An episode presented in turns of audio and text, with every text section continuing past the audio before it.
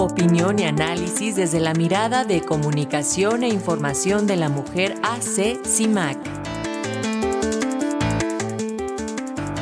Y esta mañana la periodista Lourdes Godínez, integrante de Comunicación e Información de la Mujer CIMAC, nos habla acerca del acceso a la justicia para las madres de víctimas de feminicidio. ¿Cómo estás Lourdes? Bienvenida, buen día. Paco, un gusto saludarte y un gusto saludar también al auditorio. Muchas gracias. Fíjate, Paco, que en 2021 el Sistema Nacional de Seguridad Pública, el sistema ejecutivo, eh, documentó que 111 niñas y adolescentes fueron víctimas de feminicidio, 166 de homicidio doloso y más de 3.250 de lesiones dolosas. La semana pasada se realizó el foro Mujer y Seguridad.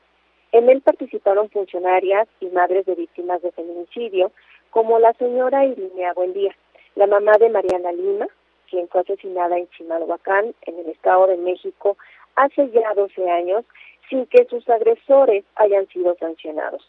Han sido 12 años en los que doña Irinea ha buscado incansablemente la justicia. En esta búsqueda logró la sentencia de la Suprema Corte de Justicia de la Nación, que determinó que todo asesinato de mujer debe investigarse como feminicidio y también ordenó reabrir la investigación. De esta sentencia hace ya siete años y aún con ella no ha habido avances. ¿Qué sucede en nuestro país que aún con protocolos, sentencias y una normativa amplia en materia de derechos humanos de las mujeres no se logra acceder a la justicia?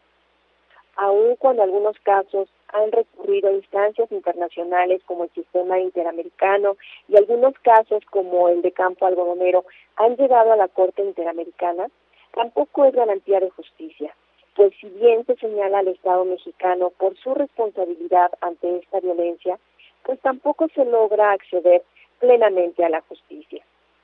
Las madres de víctimas de feminicidio y desaparición recorren un largo camino para que quienes, pues, eh, eh, para quienes lastimaron a sus seres queridos sean sancionados. Ellas también en este camino se convierten en defensoras y muchas de ellas tienen que aprender de leyes, de procesos legales, para que sus, para que sus casos puedan tener realmente avances ante la pasividad de las autoridades. Muchas madres de víctimas de feminicidio y desaparición en Ciudad Juárez y Chihuahua desde la década del 2000 continúan esperando una justicia que no llega. México es un país que invierte en capacitaciones con perspectiva de género, que ha avanzado en la normativa que protege y garantiza los derechos humanos de niñas y mujeres. Pero la gran pregunta sigue siendo, ¿qué falta? ¿Qué es lo que falta para que quienes son víctimas o sus familiares realmente accedan a la justicia? Y por justicia entendemos, Paco, de acuerdo con las con la propia voz de, de las mamás que nosotras hemos entrevistado en la agencia, es que pues quieren que los agresores de sus hijas quienes las asesinaron, quienes las maltrataron, finalmente cumplan una sanción, que estén eh, pues en la cárcel, digamos. Para ellas esta sería la justicia porque la mayoría dice nadie me va a regresar a mi hija. El Estado mexicano hasta ahora no ha podido responder a esta pregunta y muchas mamás esperan aún ser recibidas algún día por el presidente para exponerle sus demandas. Ojalá que el tema llegue a la agenda presidencial antes de que se termine este sexenio.